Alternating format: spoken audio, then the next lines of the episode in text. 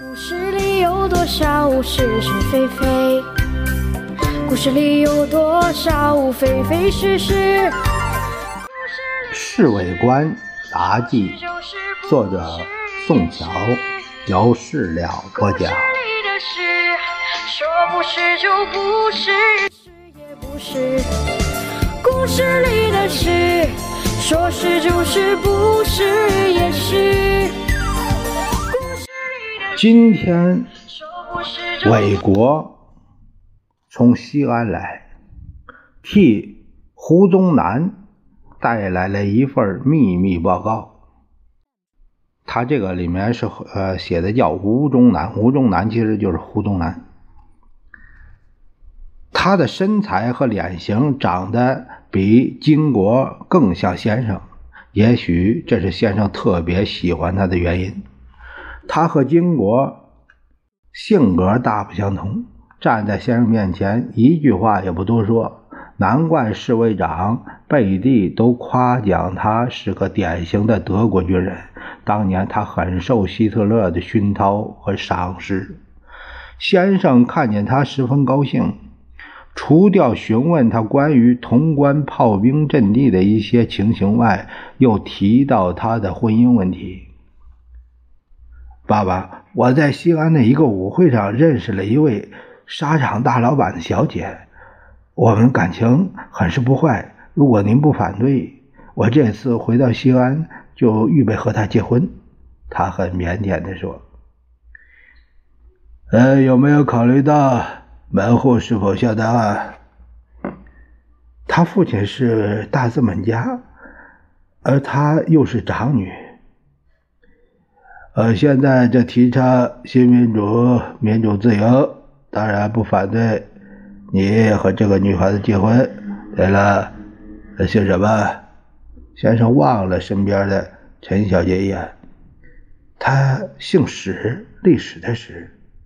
韦国笑着说：“好吧，不过你知道我手边没有什么钱，结婚不要太铺张，免得违反新生活的精神。”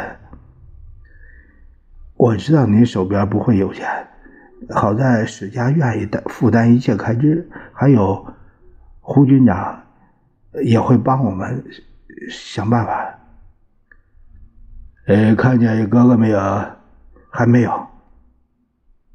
韦国准备辞出的模样，先生却转过身来对老杨说：“打个电话把军官找来，还有他太太和孩子们。”告诉他，伟国刚从西安回来。今天我比较空闲些，大家可以团聚。他又对韦国说了这么一句：“夫人呢？”韦国不经意的问。他们弟兄都称夫人的。呃，前些时候到美国治病，至少几个月的当啊。先生又偷看了陈小姐的脸色。金国带了他的俄国太太和两个孩子同来，向先生问好后，就和韦国有一搭没一搭的谈起来了。先生对于南孙非常宠爱，把这个孩子放在膝上，不断的逗他说话。金国的太太不大懂中国话，尤其是先生的宁波官话，他拉着女孩的手，在一边看着。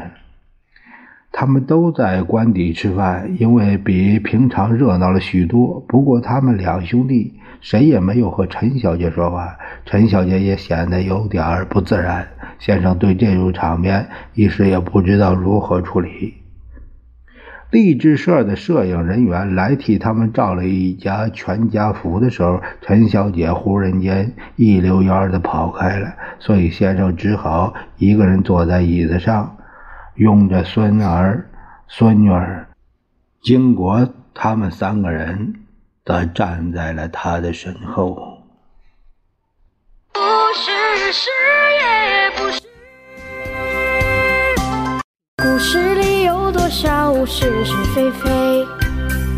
故事里有多少非非是是？故事里的事。说。